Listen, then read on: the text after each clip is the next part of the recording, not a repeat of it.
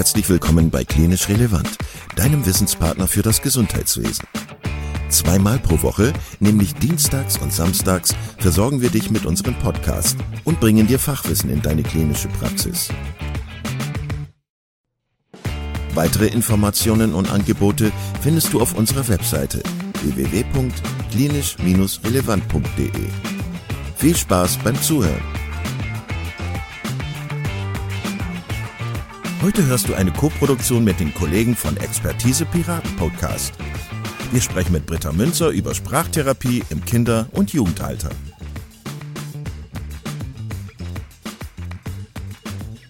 Willkommen zu einer neuen Episode der Expertise Piraten, dem Pädiatrie-Podcast der GPGE.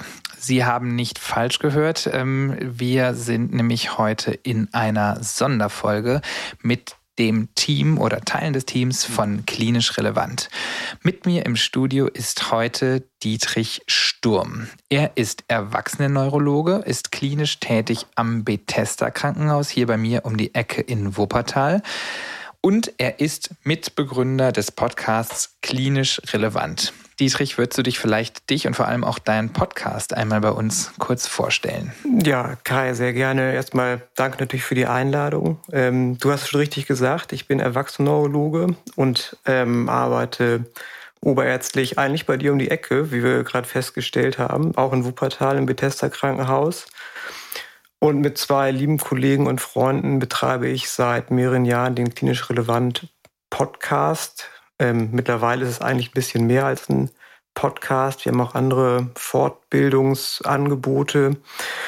Ähm, bewegen uns dadurch die, die bunte Welt der Medizin, also wollen explizit nicht nur Ärztinnen und Ärzte ansprechen, sondern auch pflegende Ergotherapeuten, ähm, Logopäden, Physiotherapeuten, also sind da ganz breit aufgestellt.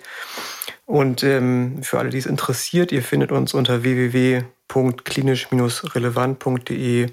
Da werden auch unsere Podcasts ähm, unter anderem mit gehostet. Die findet ihr natürlich auch sonst im Netz.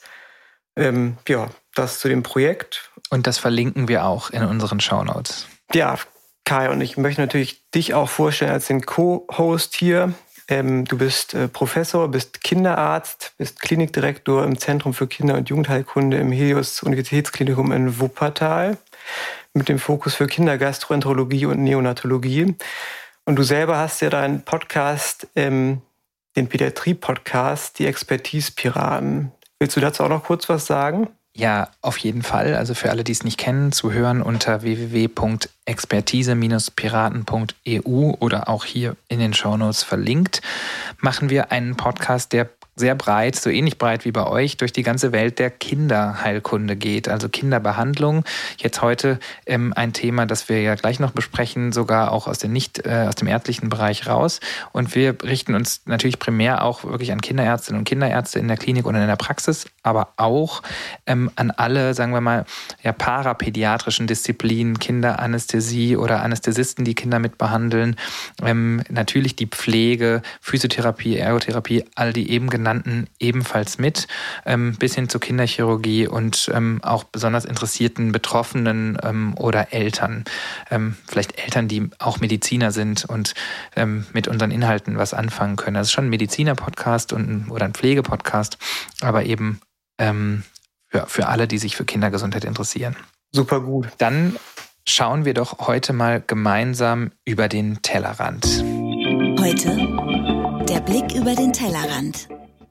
Dafür haben wir einen Gast eingeladen, eine Expertin. Sie heißt Britta Münzer und sie kann besonders gut von Dietrich vorgestellt werden, denn sie ist mit im Team von Klinisch Relevant. Das Thema, um das es heute gehen soll, ist Logopädie, Sprachtherapie im Kindes- und Jugendalter. Ganz genau. Britta, du bist ähm, Sprachheilpädagogin und arbeitest als akademische Sprachtherapeutin, hast eine Praxis für Logopädie und Ergotherapie an mehreren Standorten in und um Düsseldorf und bist der klinisch relevanten Community sicherlich auch gut bekannt, hast einige Folgen gemacht, zum Beispiel zur logopädischen Arbeit in Kinderhospizen, ähm, zu logopädischen Aspekten bei Long-Covid-Syndromen, zu Transgender-Stimmtherapie. Also bist sehr breit aufgestellt, aber hast du Lust, dich selber auch noch mal kurz vorzustellen? Ja, sehr gerne. Hallo erstmal und vielen Dank auch natürlich für die Einladung, hier mit dabei sein zu dürfen und von meinem, von meiner Tätigkeit als Sprachtherapeutin berichten zu dürfen. Ich bin 52 Jahre alt, habe einen Mann und zwei Kinder und wohne auch nicht so weit weg, nämlich in Düsseldorf, ähm, gemeinsam mit meiner Familie und meiner ganzen Familie sogar, nämlich meine Eltern und Schwiegereltern wohnen auch mit bei uns im Haus was ich sehr schön finde. Und ja, und wenn ich mal nicht arbeite, dann bin ich sehr gerne draußen. Wir möchten unseren Experten ähm, die Gelegenheit bieten, einen, den Blick auf eine karitative Organisation zu richten. Idealerweise ein wohltätiges oder gemeinsames Projekt für Kinder. Was hast du uns heute mitgebracht, Britta? Ja, ich ähm, habe direkt an ein Kinderhospiz in Düsseldorf, das Kinderhospiz Regenbogenland, gedacht. Ich denke, da kann man sich gar nicht genug für einsetzen. Das ist einfach eine ganz tolle Einrichtung, die nicht nur für Kinder im, ja, in einer finalen Phase da ist, sondern eben auch für Kinder, die schwer erkrankt sind und eben auch immer wieder begleitet werden und den Familien die Möglichkeit geben, auch mal ein bisschen ja, loszulassen und auszuruhen von dem anstrengenden Alltag mit einem schwerkranken Kind. Also das ist einfach eine tolle Sache, wo viele Leute sich einsetzen und die immer Unterstützung gebrauchen können. Wichtige Sache verlinken wir auch gerne in den Show Notes. Kommen wir zum ersten klinischen Fall. In unserer Praxis begegnet uns ein vierjähriger Junge. Er spricht flüssig, kann Erlebtes auch relativ detailliert erzählen. Grammatik und Wortschatz wirken erstmal altersgemäß, teils aber schwer verständlich. Wenn wir jetzt genauer hingucken oder hinhören, merken wir, dass er statt Kuh, also dem Tier, das Mu macht, sagt er Tu, also mit einem T. Und statt Gabel sagt er Dabel. So, bevor wir uns jetzt diesem Fall widmen, ähm, zoomen wir sozusagen nochmal raus und ähm, stellen, machen ja diese Folgen über den Tellerrand geschaut, deswegen, um unseren Hörerinnen und Hörern ein Berufsbild und die dazugehörigen häufigsten klinischen Herausforderung, sagen wir mal, vorzustellen. Also Zoom out, was hängt am klinischen Werkzeuggürtel einer Logopädin, die Kinder behandelt? Zum Beispiel, welche diagnostischen Werkzeuge, Skills, Assessment Tools hast du da eigentlich? Ja, also gerade bei den Kindern ist natürlich sind immer die Eltern auch erstmal Ansprechpartner, um Informationen zu bekommen. Das heißt, wir machen immer ein sehr ausführliches Anamnesegespräch, um einfach bisschen zu erfahren über die Gesamtentwicklung, über die Einschätzung der Eltern der aktuellen Situation, ja, Spielverhalten, vielleicht irgendwelche anderen Problematiken, die noch mitlaufen, dass man da so ein Gesamtbild bekommt. Und wenn wir uns dann das Kind angucken, dann betrachten wir im Prinzip die verschiedenen sprachlichen Ebenen, die da sind, eben Lautbildung und Regeln über die Lautbildung und wie Laute eben funktionieren in der Sprache. Dann der Bereich der Semantik und Lexik, also Wörter und Wortbedeutungen. Und der dritte Bereich wäre dann die morphosyntaktische Ebene, also die sich damit beschäftigt, wie der, wie Wörter gebaut werden, wie der Satzbau ist. Und das sind im Prinzip die Hauptebenen, die wir angucken. Und wie können wir das einschätzen? Wir arbeiten viel mit Benenntests, also mit Abbildungen, wo die Kinder dann etwas benennen sollen oder beschreiben sollen oder eben auch, wo wir etwas vorgeben und das Kind dann ein passendes Bild zeigen soll. Wir haben ja überwiegend mit Kindern im vorschulischen Alter zu tun. Das heißt, die Schriftsprache ist da keine Option, um da irgendwas mitzumachen. Das heißt, wir müssen da viel über Bilder arbeiten. Und dann beobachten wir natürlich auch viel. Wir versuchen mit dem Kind in Kontakt zu kommen. Das Kind muss erstmal so ein bisschen Vertrauen aufbauen, um überhaupt da mit dieser fremden Frau irgendwas machen zu wollen. Und dann können wir eben auch in der Spielsituation beobachten, können auch natürlich Hilfsmittel dazu nehmen, wie ähm, Audioaufnahmen, Videoaufnahmen, um das dann auch nochmal später genauer zu betrachten und auswerten zu können. Ja, das sind eigentlich so die Hauptwerkzeuge, die wir nutzen. Ansonsten gucken wir uns auch noch an, wie sieht's im Mund aus bei dem Kind. ähm, oder was kann das Kind mit dem Mund, mit der Zunge. Das kann man dann einfach vormachen, nachmachen lassen. Aber wir haben immer als Werkzeug etwas, wo wir das Kind motivieren, mitzumachen, was, wo das Kind irgendwie was spannend findet, ein Bild gerne anguckt oder so. Das ist immer so die Herausforderung schon in der Diagnose eigentlich. Gibt es denn für dich auch Konstellationen, wo du aus der klinischen Beobachtung heraus ähm, die Kinder dann auch weiterschickst, zum Beispiel Richtung HNO-Arzt oder in ein, ein neuropädiatrisches Zentrum?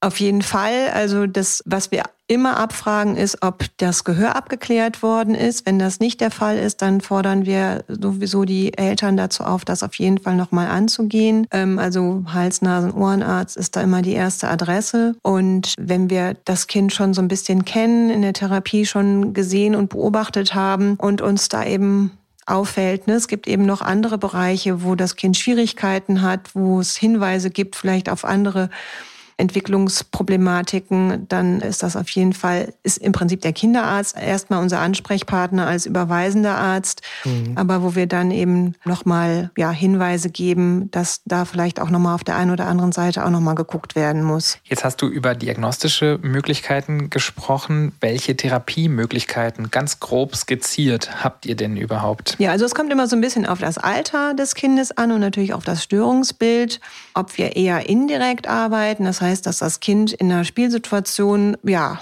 animiert wird, mitzumachen und da in dieser Handlung zu sein und in diesem Rahmen im Prinzip gar nicht unbedingt mitbekommt, dass es jetzt gerade äh, da Sprachtherapie erhält und irgendwas lernen soll, sondern mhm man äh, also sehr indirekt arbeitet und äh, der andere Weg ist eben eine direktere Vorgehensweise, wo man eben ganz dezidiert bestimmte Bereiche herausnimmt und das Kind ganz genau weiß, ah, jetzt muss ich aufpassen auf die und die Funktion oder das und diesen Laut, den ich jetzt hören muss. Also man im Prinzip auf so eine Metaebene sogar schon geht mit dem Kind und dezidiert eben an bestimmten Bereichen arbeitet. Das sind im Prinzip so die beiden Möglichkeiten.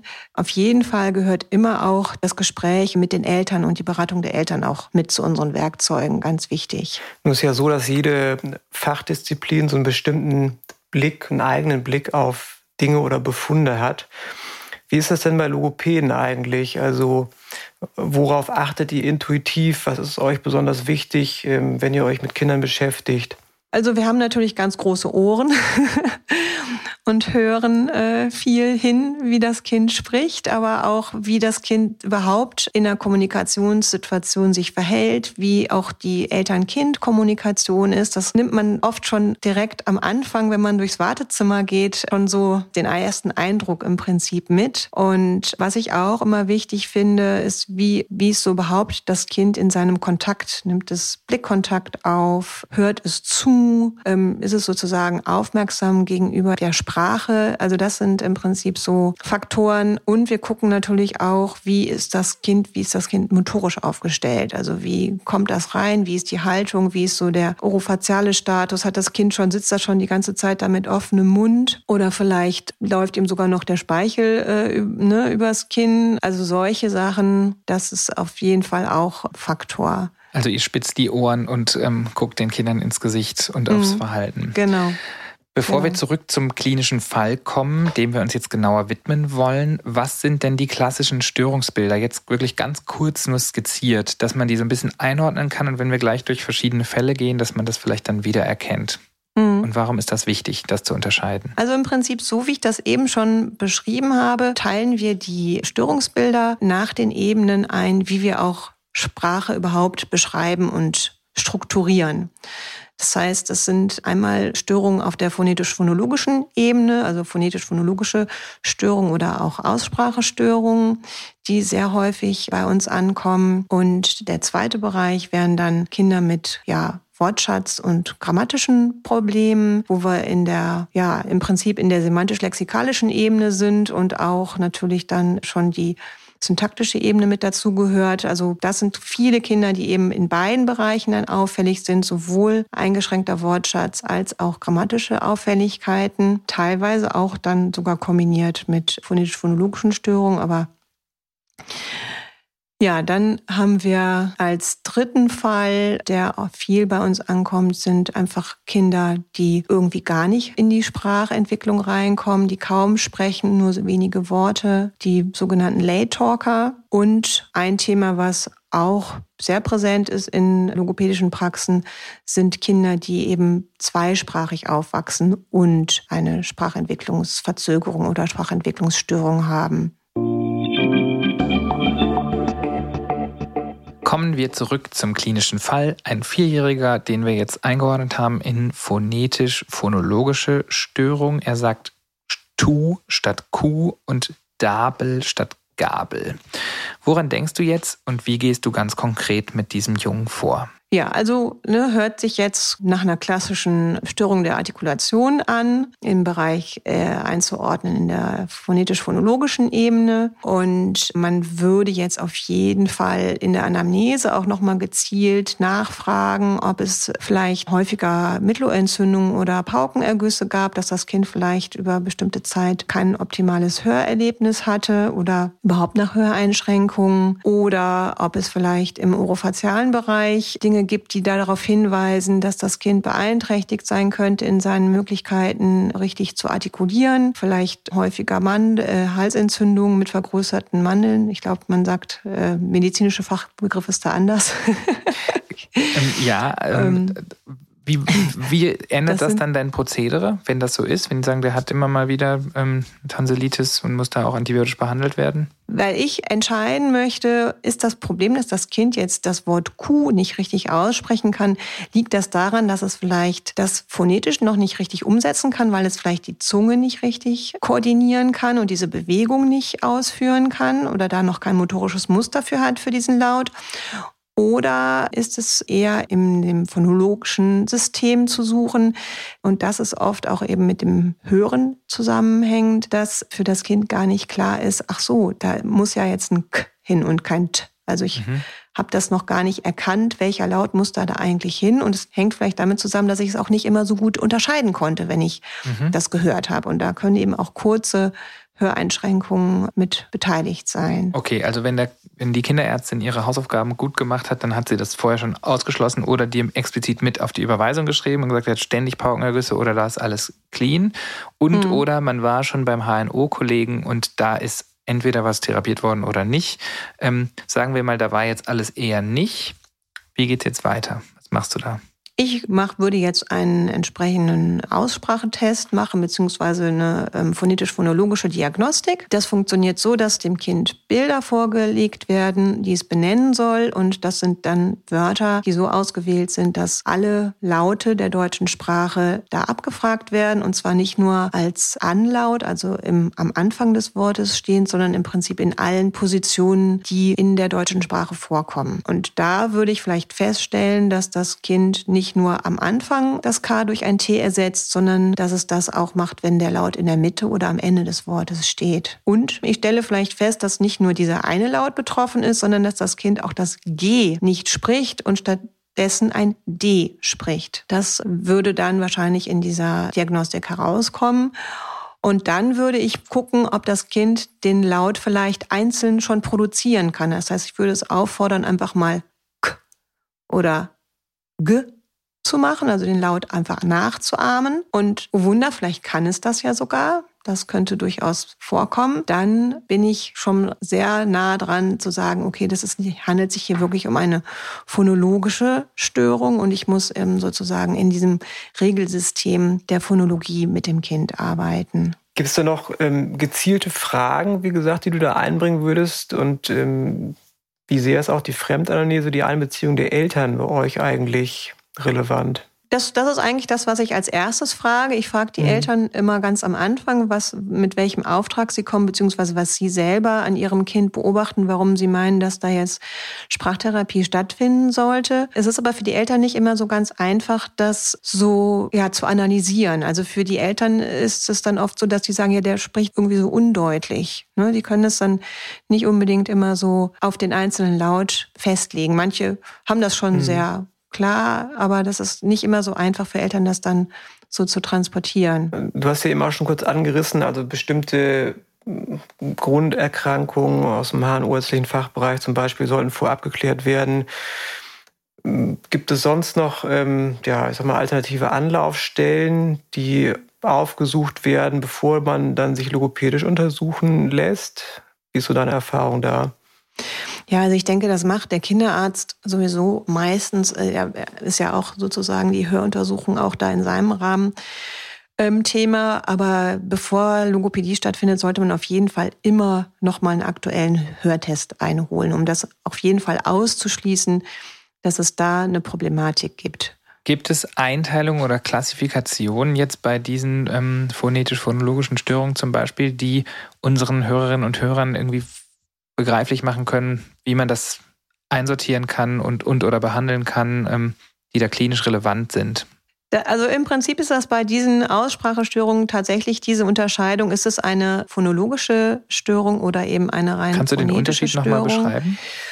Ja, phonetisch ist im Prinzip, also eine typische phonetische Störung ist mhm. eigentlich, wenn ein Kind lispelt. Das heißt, das Kind hat einfach noch nicht gelernt, den Laut motorisch richtig umzusetzen. Das heißt, der Laut klingt ein bisschen anders oder das Kind weiß gar nicht, wie es das produzieren soll und sucht sich dann zwar einen Ersatzlaut, um das Wort eben doch irgendwie zu generieren, kann den Laut aber gar nicht produzieren. Und wenn man sagt, mach doch mal so, dann weiß es gar nicht, wie es das hinkriegen soll, weil es da kein motorisches mhm. Muster für entwickelt hat. Die Phonologie beschreibt im Prinzip die Regeln, wo muss der Laut im Wort stehen, wie wird er betont. Das ist im Prinzip dieses System. Und dann kann das Kind vielleicht den Laut bilden, hat aber noch nicht voll abgebildet, wo dieser Laut denn jetzt hingehört, in welchem Wort der denn benutzt mhm. werden Kannst muss. du da vielleicht auch noch ein Beispiel machen, dass es ein bisschen konkreter ist? Ja, das ist im Prinzip, haben wir jetzt gerade unseren Fall. Das heißt, das Kind, wenn ich sage, mach doch mal k, dann kann das das, sagt aber trotzdem okay tu. Ne? Also das, ja, ist es nee, gar nicht so einfach zu vermitteln, wenn ich das gerade so merke. Also es gibt einfach Regeln, wie ein Wort sich zusammensetzt, aus welchen Lauten. Das haben wir abgespeichert diese Regel. Das ist die Phonologie. Und dann muss ich mhm. es ja noch motorisch umsetzen. Das heißt, dann muss meine Zunge ja das umsetzen, was ich als Konzept da oben im Kopf habe. Und das ist im Prinzip dann Also das Phonetisch das, das ist ein, ein, motorischer Skill und das Phonologische ist, diesen Skill an der richtigen Stelle anzubringen. Genau, Phonologie ist im Prinzip das System, was dahinter steht. Ne? Also sprachsystematisch, also mehr. Und danach entscheidet sich dann natürlich auch, was du mit den Kindern machst, um, um das jeweils zu üben. Genau. Mhm. Gut, wenn wir nochmal zum konkreten Fall zurückspringen, ähm, wie häufig würdest du jetzt mit so einem Kind arbeiten? Wie häufig bestellst du ihn zu dir in die Praxis ein? Wie würde mhm. so ein Behandlungsprozess aussehen, skizziert? Ja, also den, wenn wir uns diesen Fall jetzt angucken, der, wo ja nur eine Lautgruppe betroffen ist, das heißt, das Kind verlagert zwei Laute, die hinten gebildet werden, im WLAN, nach vorne in den alveolaren Raum dann würde man das Kind einmal pro Woche über 45 Minuten sehen. Das ist eigentlich so eine übliche Frequenz, die da auch äh, ausreicht. Und gibt es Hausaufgaben? Ja. es gibt Hausaufgaben, wobei nicht bei allen Kindern. Das äh, kommt immer auf, den, auf die Phase der Therapie an und auf, die, ja, auf das Störungsbild.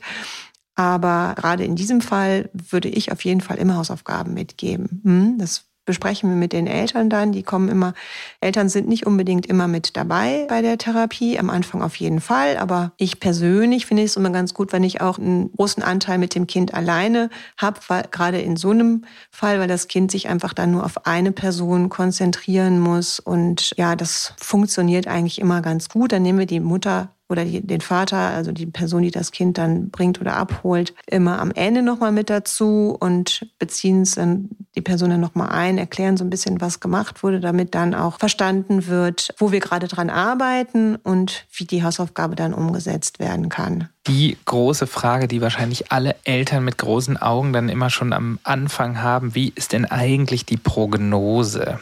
Ähm, mhm. Kann man das sagen? Wächst sich alles raus oder bleibt manches äh. übrig? Ähm, wie, wie würdest du es einschätzen? Also wissen wir alle, alles rauswachsen tut sich natürlich nicht. In diesem Fall haben wir ja nur eine sehr isolierte Problematik, wo man davon ausgehen kann, dass das Kind dann auch lernt, Kuh zu sagen. Und je nachdem, ne, wieso das drumherum ist, wie viel vielleicht auch zu Hause gemacht wird oder wie gut sich das Kind dann eben auch auf die Therapie konzentrieren kann, würde man so, sag ich mal, zehn, höchstens 20 äh, Therapieeinheiten brauchen, damit das Kind diesen Prozess überwunden hat. Manche sind ganz flott, die kapieren das auf einmal, da macht's Klick und dann zack, dann übernehmen die das auch in die Spontansprache. Und anderen Kindern fällt es hm, etwas schwerer, sich von ihren alten Mustern zu lösen und sich auf das dünne Eis eines neuen Sprachmusters vorzuwagen. Da dauert es dann manchmal ein bisschen länger. Siehst du da denn auch irgendwie aus deiner Sicht systematisch auftretende Fehler, dass du denkst, ähm, ja jetzt auch vielleicht auf, auf das Störungsbild bezogen, da könnte das ein oder andere besser laufen. Ja, ich glaube, also man muss ja bedenken, wir haben jetzt hier einen Fall, da ist eine Lautgruppe betroffen. Es gibt natürlich auch Kinder, die haben von diesen Prozessen, wir nennen das so, phonologische Prozesse, haben die ganz viele. Und das ist zwar nur in Anführungsstrichen die Aussprache, aber wenn ich den Laut oder die Silbe nicht ähm, realisieren kann, bin ich am Ende im Prinzip auch beeinträchtigt, bestimmte grammatikalische Strukturen umzusetzen, insbesondere in der Morphologie, das heißt in der Änderung des Wortes, wenn es um Anpassung eines Verbs geht oder die Bildung des Plurals oder bestimmte Endungen. Das heißt, das Kind, was da beeinträchtigt ist, kann dann auch Schwierigkeiten haben, sich in der entsprechenden grammatischen Struktur zu üben. Äh, deswegen sollte man das schon sehr gut im Auge behalten und nicht erst bis ein halbes Jahr vor der Einschulung warten, sondern eben dann auch wirklich dem Zeitfenster, wo man sagt, gut, das Kind hätte diesen, diesen Laut jetzt eigentlich schon umsetzen müssen, kann man vielleicht nochmal so ein halbes Jahr Zeit dazugeben, aber dann sollte man auch wirklich dann was machen, damit sich dieses Muster auch nicht zu sehr manifestiert und eben das Kind dann auch die Möglichkeit hat, andere sprachliche Strukturen zu erlernen und auszuprobieren und, und umzusetzen. Also ein Plädoyer für die Aufmerksamkeit in der Sprachentwicklung der eigenen Kinder, so habe ich es verstanden. Dinge nicht auf die lange Bank schieben ja, und dranbleiben. Genau. Ja. Oft an die Eltern natürlich und natürlich auch ein Stück weit an die Ärzte, dann auch zu sagen, gut, da müssen wir jetzt was machen. Ne? Ja. Also wir können auch nicht zaubern, wir Logopäden. Wir brauchen dann auch ein bisschen Zeit, bis wir dann mit den Kindern dann die, die Dinge dann erarbeitet haben. Ne? Gibt es denn da so ein paar klassische Milestones, ähm, die man drauf haben muss? Denn ich meine, ähm, letztlich ist es leicht gesagt, man muss gucken, dass die Kinder sich richtig entwickeln. Auf der anderen Seite weiß man ständig, dass Kinder äh, motorisch, sprachlich und auch sonst Sachen machen, die im Alter X noch okay und ganz süß sind und im Alter Y mm. dann mhm. schon nicht mehr. Das ist jetzt sehr allgemein. Also unsere Hörerinnen wollen jetzt genau wissen, Woran richte ich mich denn da jetzt eigentlich? Also ich würde mir tatsächlich da eine Liste zur Seite legen, wo ich genau nachgucken kann, welcher Laut wird in der Regel in welchem Alter erworben. Und dann kann man vielleicht noch ein halbes Jahr draufgeben und dann muss man sagen, so hier muss jetzt was gemacht werden. Also zum Beispiel sage ich jetzt mal das K und das G erlernen die Kinder in der Regel im Alter zwischen 2,5 und 3 Jahren schon. Und wenn also ein Vierjähriger das eben noch nicht umgesetzt hat, dann ist er da auf jeden Fall hinter seinem Altersgenossen hinterher. Dann ist ne? er fällig. Dann ist er fällig. Alles ne? klar. Die Zischlaute, die kommen später, also so, sag ich mal, in, mit dem Lispeln, da kann man sich auch noch mal ein bisschen Zeit lassen. Das ist jetzt, wenn ja nicht andere Probleme noch mit dazu kommen, was, was jetzt nicht so brennt, sag ich mal. Aber die äh, solche Laute wie K und G oder ob ich jetzt S oder Sch sagen, sagen muss, das ist schon relevant und das sollte dann wirklich auch so mit vier dann schon angegangen werden. Ne? Yo und No. Daumen hoch, Daumen runter. Britta, wofür kriegt man von dir den Daumen runter? Schnuller auf dem Spielplatz. Sehr gut. Und wofür gibt es den Daumen hoch? Der Kinderarzt ruft mich an. Dann rufe ich dich bald mal wieder an.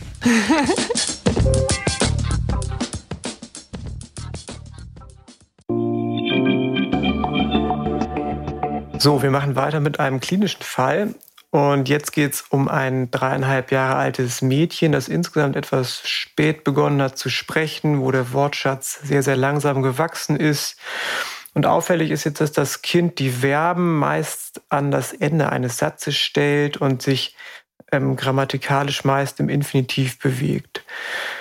Auch so bei Substantiven ähm, gibt es dann häufig keine Mehrzahlbildung. Das heißt, so Beispielsätze könnten sein, wenn sie sagt, ähm, Papa Auto fahren.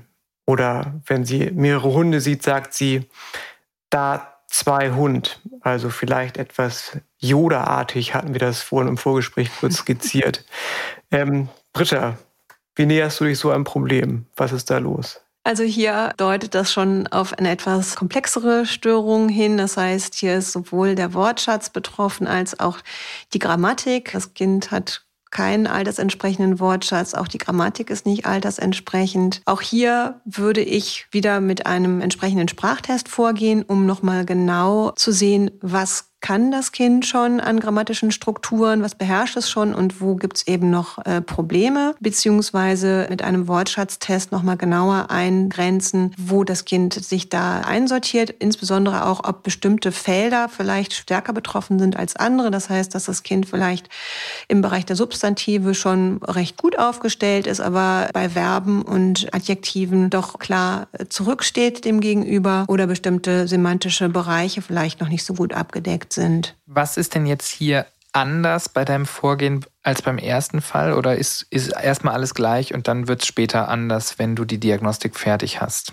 Ja, also die Diagnostik fühlt sich, glaube ich, insbesondere für das Kind immer ähnlich an. Das heißt, es kriegt auch wieder irgendwelche Bilder vorgelegt, die es benennen oder zeigen soll. Ich würde hier sicherlich auch noch mal mehr die Spontansprache mir angucken und in einer Spielsituation beobachten, welche grammatischen Strukturen das Kind da umsetzt, weil das in so einem Test nicht immer für das Kind unbedingt immer so optimal ist, da nicht alle Sachen so abgebildet werden können. Und habe hier natürlich ein viel breiteres Spektrum, an dem ich arbeiten muss und muss das ja irgendwie in meine Therapiestunde reinpacken und werde dann eher in einer echten Spielsituation mit dem Kind arbeiten, indem das Kind eine bestimmte grammatische Struktur erstmal überwiegend hört, also präsentiert bekommt. Es geht also auch immer erstmal ums Verstehen und das Kind eben die Möglichkeit hat, diese grammatische Struktur dann auch selber anzuwenden. Das sind, können Einkaufsspiele sein oder Sortierspiele oder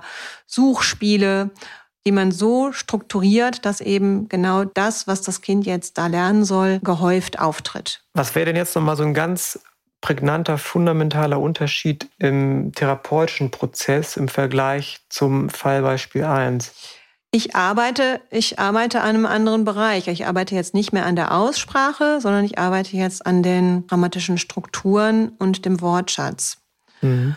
Beim Wortschatz ist insbesondere anders, dass ich dem Kind ja jetzt nicht die alle Wörter beibringen kann, die es jetzt vielleicht bisher noch nicht gelernt hat, sondern dass wir da auch im Prinzip eine Strategie dem Kind vermitteln, wie es sozusagen selber seinen Wortschatz auch wieder besser ausweiten kann und auch neue Wörter besser abspeichern und abrufen kann. Und auch da wieder, wie geht's weiter? Wird das Kind auf ewig wie Yoda sprechen?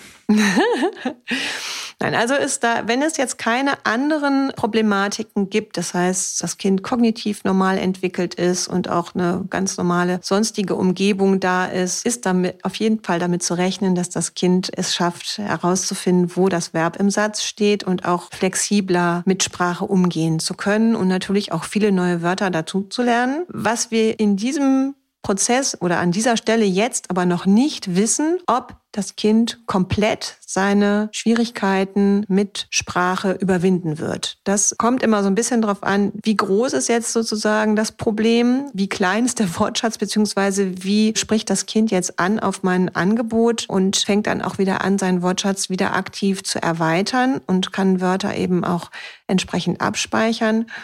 Das ist sehr individuell. Also es gibt natürlich Kinder, die jetzt so zu uns kommen und dann zwar ihre Sprache verbessern und weiterentwickeln, aber nicht unbedingt ganz die Altersgenossen wieder aufholen und äh, vielleicht auch noch längere Zeit mit dieser Problematik zu tun haben. Das kann also durchaus sein. Das kann man zu diesem Zeitpunkt noch nicht prognostizieren. Und da hängt es davon ab, wie früh ich das erkenne oder anders gesagt, ähm, was müssen unsere Hörer und Hörerinnen wissen, um Krankheitsbilder wie dieser mhm. möglichst früh zu erkennen? Erkennen und die richtigen Schritte einleiten zu können? Also das ist auf jeden Fall etwas, wo wir die Kinder gerne früh bekommen. Das heißt, ein Kind, was mit zwei Jahren noch Wortschatz von 50 Wörtern oder darunter hat und noch keine Zwei-Wort-Kombinationen bildet, ist auf jeden Fall ein Kind, was man schon sehr gut im Auge halten muss. Und vielleicht, das ist ja dann das die, ungefähr die U7 mit der mit zwei, mhm. wo ihr dann die Kinder ja seht. Und man dann bei der 7a gucken muss, was hat sich verändert. Hat das Kind vielleicht jetzt schon aufgeholt? Geholt und hat schon meinetwegen von Wortschatz von 100 Wörtern, dann sprechen wir eher von einem Late Bloomer mhm. und oder besteht die Gefahr, dass das Kind da eine Sprachentwicklungsstörung entwickelt und man da schon mal gutzeitig eingreifen sollte oder unterstützen sollte. Ne?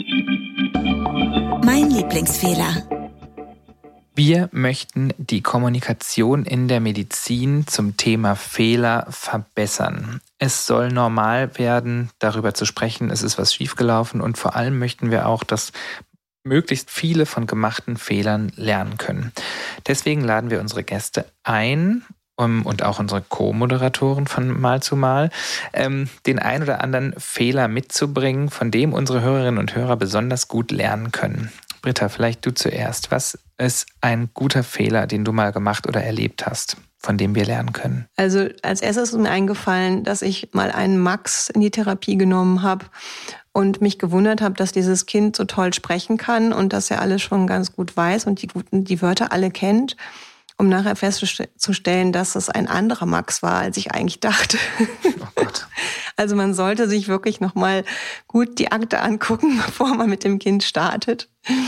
Aber der eigentliche Fehler, wovon man sicherlich lernen kann, ist, dass ich lernen musste, nicht so sehr auf die Produktion des Kindes zu achten, sondern auch auf das Verständnis. Das heißt, was versteht das Kind? Dass man da seinen Fokus als erstes drauf lenkt. Das, äh, denke ich, ist was, was man sich gut merken kann. Kannst du noch einen Satz zu sagen, warum das wichtig ist? Verstehen kommt vor Sprechen. Also ein Kind kann im Prinzip immer erst das selber produktiv umsetzen, was es selber auch vorher schon verstanden hat. Sowohl was Wörter angeht und Wortbedeutung, als auch bei grammatischen Strukturen. Super.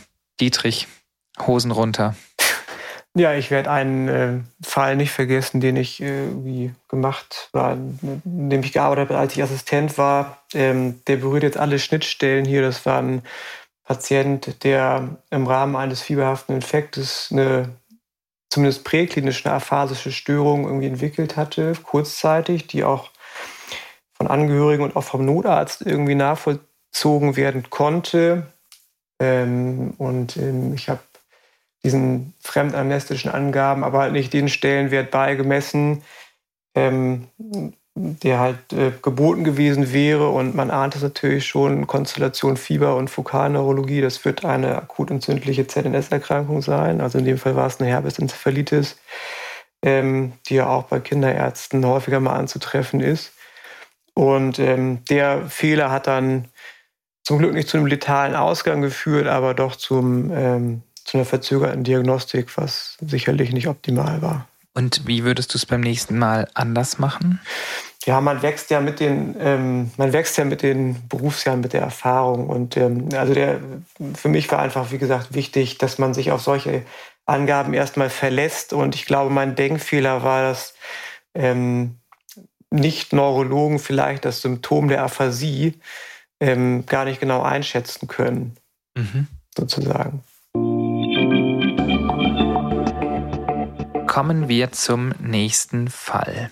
Genau, nächster Fall, ähm, mit dem wir uns beschäftigen wollen. Da geht es um einen Jungen im Alter von zweieinhalb Jahren, der insgesamt einen sehr reduzierten Wortschatz von nur 50 oder unter 50 Wörtern hat, der sehr wenig Zwei-Wort-Kombinationen nutzt, insgesamt sich dementsprechend eher einsilbig äußert und so aus seinem Verhalten hat man auch nicht den Eindruck, dass er sich sehr für die Sprache interessiert oder für verbale Kommunikation mit seinen Mitmenschen. Er hält insgesamt auch wenig Blickkontakt. Und den Eltern ist schon aufgefallen, dass er beim Spielen doch, sagen wir, eher funktionsorientiert spielt, also teilweise repetitive Bewegungen wie ähm, das Schließen, Schließen und Öffnen von äh, Autotüren vollführt ähm, wenig seine Umwelt exploriert, ähm, kein sogenanntes Symbolspiel nutzt Und auch hier wieder die Frage an dich, Britta, wie näherst du dich so einem Fall? Was könnte da los sein? Ja, also hier haben wir eigentlich die Situation, dass dieses Kind eben in diesem halben Jahr zwischen dem zweiten und zweieinhalb Lebensjahr nicht aufgeholt hat. Das heißt, es hat immer noch unter 50 Wörtern in seinem Wortschatz. Und hier kann ich jetzt auch nicht ein Bilder vorgeben und mir die benennen lassen, um herauszufinden, welche Wörter das Kind denn schon kennt weil, äh, so wie du beschrieben hast, das Kind noch sehr im Funktionsspiel ist. Das heißt, mit Symbolen und Bilder sind Symbole an sich noch gar nichts anfangen kann. Hier habe ich jetzt im Prinzip nur meine, die Möglichkeit, das Kind im Spiel zu beobachten, mit dem Kind auch über das Spiel in Kontakt zu gehen und da einzuschätzen, welche Fähigkeiten, die vor dem Sprechen kommen, das Kind vielleicht schon mitbringt also die sogenannten Vorausläuferfähigkeiten. Da gehört unter anderem auch der Blickkontakt dazu und nicht nur der Blickkontakt einmal an mich gerichtet, sondern der sogenannte trianguläre Blickkontakt. Dieser Blickkontakt, den das Kind sozusagen als Kommunikationsmöglichkeit nutzt, um mit mir seine Aufmerksamkeit über den Gegenstand, mit dem es sich gerade beschäftigt, zu teilen, ist sozusagen das, das was ganz wichtig ist. Das beobachte ich, ob das Kind das schon macht, beziehungsweise wie spielt es ansonsten man hat es eine Vorstellung über die Funktion von den Gegenständen, benutzt es sie vielleicht auch schon im Spiel als ob es etwas anderes damit machen möchte oder eine bestimmte Situation spielen möchte. Das hast du gerade schon beschrieben, Dietrich, das macht dieses Kind nicht. Das heißt, es hat noch gar nicht erkannt, dass es ein Symbol gibt wie Sprache, also dass Sprache Symbol für einen Gegenstand sein kann. Und ich muss jetzt im Prinzip eine Situation mit dem Kind schaffen oder das Kind selber etwas wählen lassen, was das Kind interessiert, um in dieser Situation dem Kind eben Angebote zu machen, dass das, was es da gerade tut, ja auch etwas sein könnte, als ob. Zum Beispiel, wenn es mit einem Bauklotz spielt und den immer nur in die Kiste reintut und wieder raus und wieder rein und wieder raus, dann könnte ich sozusagen das Kind mitnehmen und sagen, so guck mal, mit den Bauklötzen können wir jetzt ja ein Haus bauen. Und in dem Moment bin ich im Symbolspiel, weil aus dem Klotz wird ein Haus. Das heißt, ich gebe dem, was das Kind da gerade macht, Bedeutung. Und dann, wenn ich etwas habe, was eine Bedeutung hat, dann kann ich dieser Sache auch einen Namen geben und dem Kind sozusagen dann den, das Wort auch dafür anbieten. Aber erst wenn das Kind sozusagen das macht und sagt, ah, oder sich so verhält, da ist jetzt etwas, wir beschäftigen uns da beide mit oder ich beschäftige mich damit und zeige dem Therapeuten, dass indem ich es angucke, ist dann auch die Bereitschaft da, eben das Wort dafür zu hören und mit diesem Gegenstand in Verbindung zu bringen. Was noch wichtig ist, ist, wie nimmt das Kind sich selber wahr? Das heißt, hat es schon erkannt, dass es selber ein Individuum ist, was eigene Wünsche und Fähigkeiten hat. Wenn es das noch nicht erkannt hat, gibt es für das Kind ja auch noch gar keine Relevanz, sich mitzuteilen, weil es davon ausgeht, dass der Erwachsene die gleichen Fähigkeiten und Gefühle und Wünsche hat wie es selbst, weil es sich dann noch nicht von als Individuum abgegrenzt wahrnimmt. Und jetzt habe ich den Faden verloren. Nimmt es sich selbst wahr als Individuum oder genau. nicht? Genau. Erst dann teilt es sich so, es gibt sozusagen auch einen Grund, sich mitzuteilen. Woran merke ich das? Ein Kind, was mit einem Spielzeug agiert und vielleicht auch schon eine Vorstellung davon hat, was es damit tun oder machen möchte und es funktioniert nicht. Die Eisenbahnwaggons lassen sich irgendwie nicht aneinander hängen oder die Schienen nicht zusammenlegen oder irgendwas anderes funktioniert nicht. Ein Kind, das weiß, ich kann etwas anderes als der Erwachsene, der da noch sitzt, guckt mich dann vielleicht an oder reicht mir sogar dieses Spielzeug, so nach dem Motto, das geht nicht, mach du mal, du kannst das doch bestimmen. Das heißt, mhm. es fragt mich sozusagen nach Hilfe. Und in dem Moment, weil das ist sozusagen ein Hinweis für mich, dass diese Individuation, dass das Kind die schon vollzogen hat, dass es eben schon sich als eigenständige Person wahrnimmt. Das ist also schon mal ein wichtiger Schritt. Es wirkt ja so, als ob das auf einer ganz anderen Ebene jetzt hier das Problem besteht. Ähm, und deswegen vielleicht auch schwieriger therapierbar ist? Fragezeichen. Ja, ist es eine ganz andere Ebene. Wir sind in einer reinen Spielsituation, die sehr stark durch das Kind gelenkt wird, was auch sehr wichtig ist, weil das Kind da viel Sicherheit für sich braucht, um eben auch den neuen Entwicklungsschritt zu tun. Und wir sind da im Prinzip in einer entwicklungspsychologischen Struktur tätig. Ne? Also ist im Prinzip sind wir da noch in einer in Strukturen und Entwicklungsschritten, die vor dem Sprechen kommen. Deswegen auch ein Kind, was nicht spricht, kann Sprachtherapie bekommen. Aber wir arbeiten natürlich jetzt nicht an der Sprache und sagen, guck mal, da ist ein Hund, sag doch mal Hund, sondern ähm, wir arbeiten an den Voraussetzungen, die das Kind braucht, um überhaupt Sprache zu entwickeln. Ganz wichtig für alle, die Kinder behandeln, natürlich ähm, auf der einen Seite jetzt nicht jedem immer den falschen Stempel aufzudrücken, aber auf der anderen Seite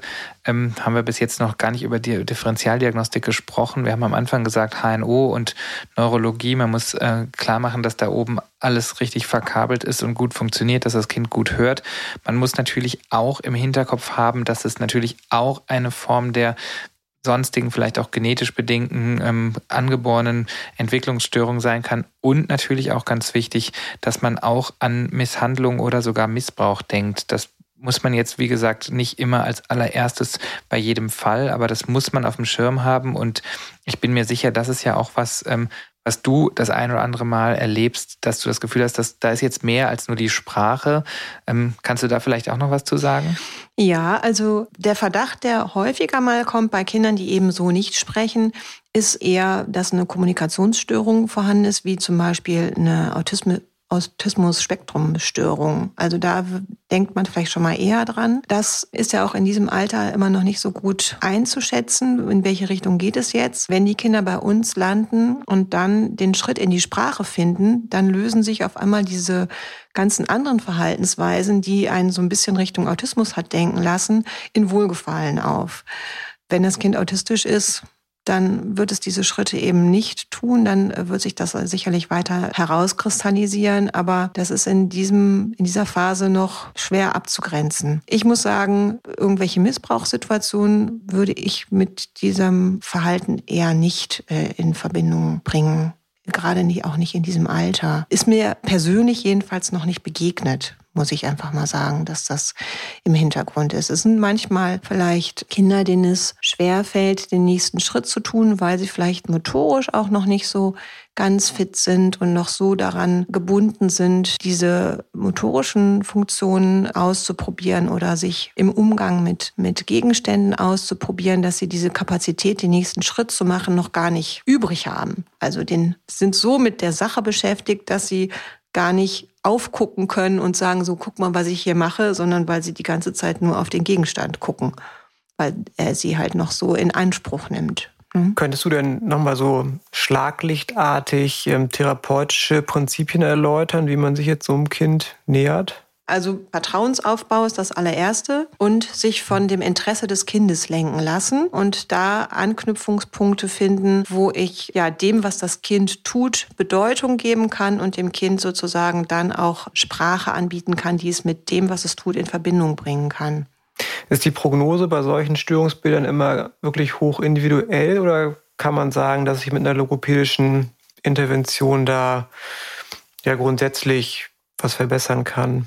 Also wenn wir die Kinder früh kriegen, kann es durchaus sein, dass wir mit unserem therapeutischen Vorgehen einfach einen, einen Impuls setzen, der dann die Entwicklung wieder angeschubst hat und das Kind dann die nächsten Schritte alleine tut. Also im Prinzip in dem Moment, wo das Kind anfängt, erste Wörter wieder zu sprechen und kommunikativ zu verwenden, können wir eigentlich aufhören und sagen, okay, jetzt hat das Kind verstanden, was es mit Sprache machen kann und die nächsten Schritte beobachten wir jetzt erstmal wieder. Und es gibt Kinder, die dann auch komplett aufholen und sich weiter unauffällig entwickeln. Aber es gibt natürlich auch Kinder, wo dann im Hintergrund trotzdem noch eine Sprachentwicklungsstörung vorhanden ist und die vielleicht später dann auch noch mal mit Schwierigkeiten in der Grammatik zu uns kommen oder mit Ausspracheschwierigkeiten oder sowas.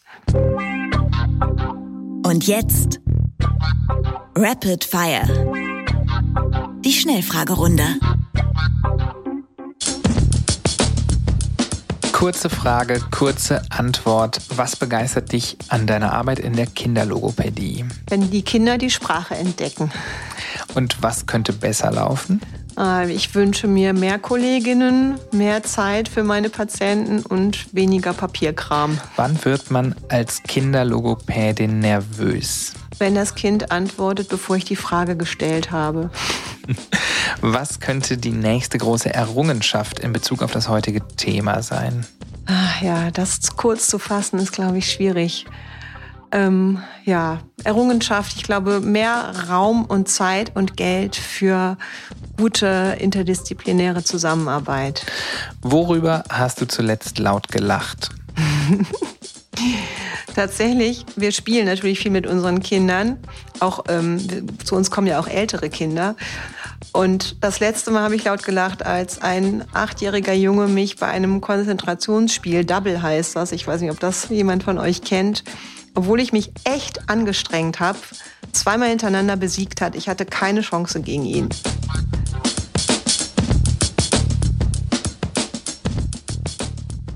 Gut, ähm, Britta, wir haben ja schon ganz viele klinische Fallbeispiele gemacht. Kannst du zum Schluss noch irgendwas zum Thema Sprachentwicklungsstörung bei Zweisprachigkeit sagen? Gibt es da besondere Dinge, die wir beachten müssen? Ja, also das ist ein Thema, was in den letzten Jahren immer mehr auch in der Sprachtherapie Thema ist und auch versucht wird zu gucken, was gibt es für Unterschiede oder wie kann man das insbesondere diagnostizieren. Also ich denke, was gerade wichtig ist, der Verdacht, der vielleicht an eine oder andere Stelle aufkommt, dass Zweisprachigkeit etwas ist, was vermehrt zu Sprachentwicklungsstörungen führt, das konnte bisher nicht bestätigt werden. Also das ist, denke ich, ganz wichtig zu wissen. Die Verteilung von Sprachentwicklungsstörungen unter Kindern, die zweisprachig aufwachsen, ist genauso wie die für Kinder, die einsprachig aufwachsen. Das heißt, Mehrsprachigkeit kann nicht als Ursache für Sprachentwicklungsstörungen gesehen werden. Was schwierig ist, ist die Diagnose, weil ich als Therapeut oder auch als Arzt natürlich oft die zweite Sprache beziehungsweise die erste Sprache des Kindes gar nicht beherrsche. Und ob ein Kind eine Sprachentwicklungsstörung hat oder vielleicht nur die deutsche Sprache noch nicht so gut erlernt hat, kann ich im Prinzip dadurch eruieren,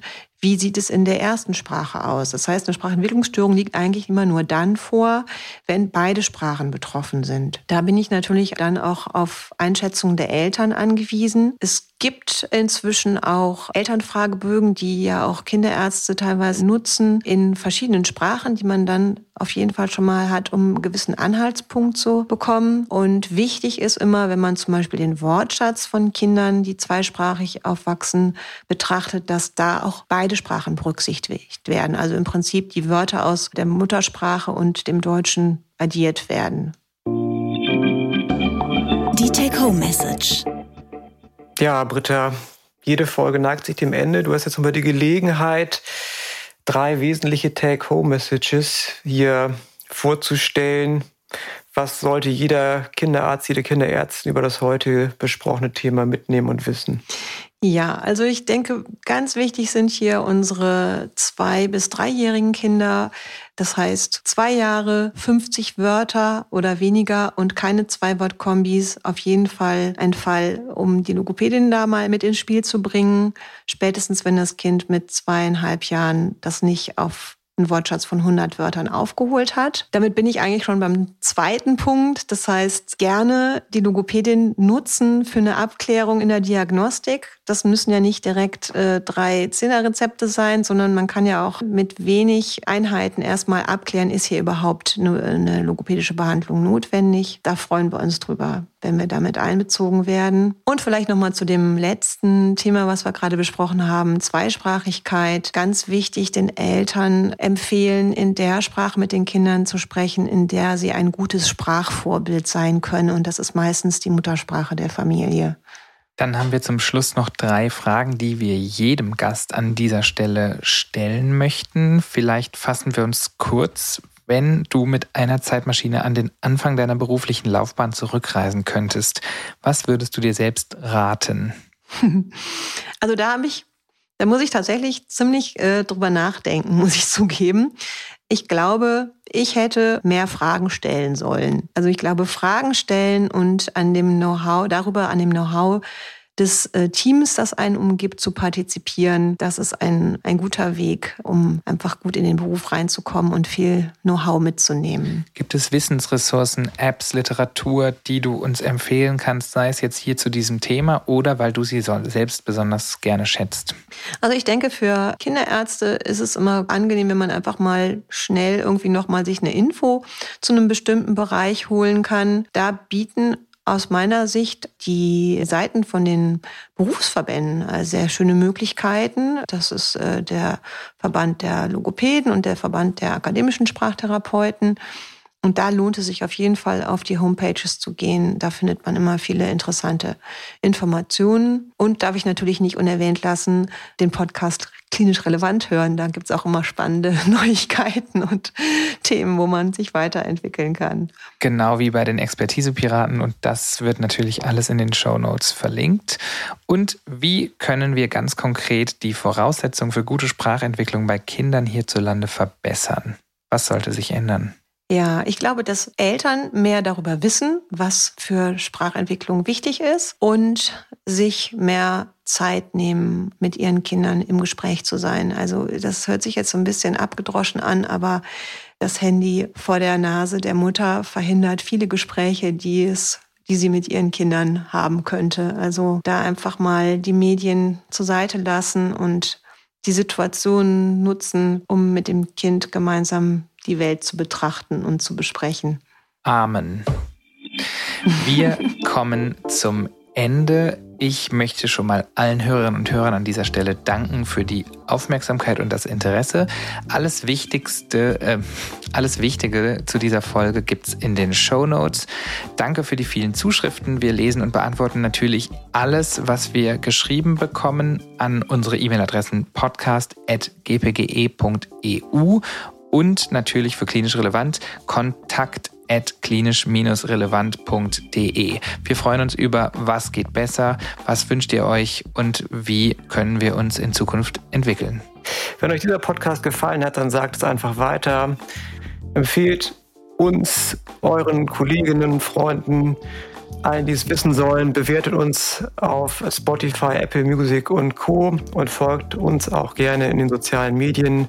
Beide Podcasts haben da reichlich eigene Kanäle und nutzt auch die existierenden Foren zum direkten Austausch untereinander. Außerdem können alle mithelfen, die Kommunikation von Fehlern in der Medizin zu verbessern. Unter dem Hashtag Mein Lieblingsfehler können eigene oder erlebte Fehler geteilt werden und wie wir gut daraus lernen können.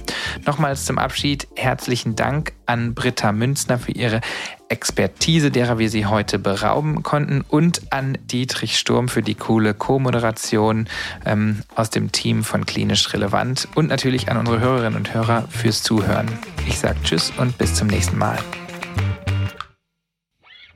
Vielen Dank, dass du heute wieder zugehört hast und unser Gast gewesen bist.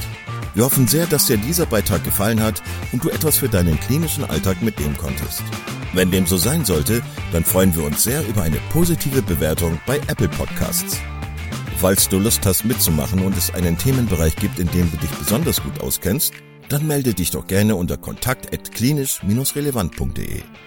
Gleiches gilt, wenn du Themenvorschläge oder konstruktive Kritik für uns hast.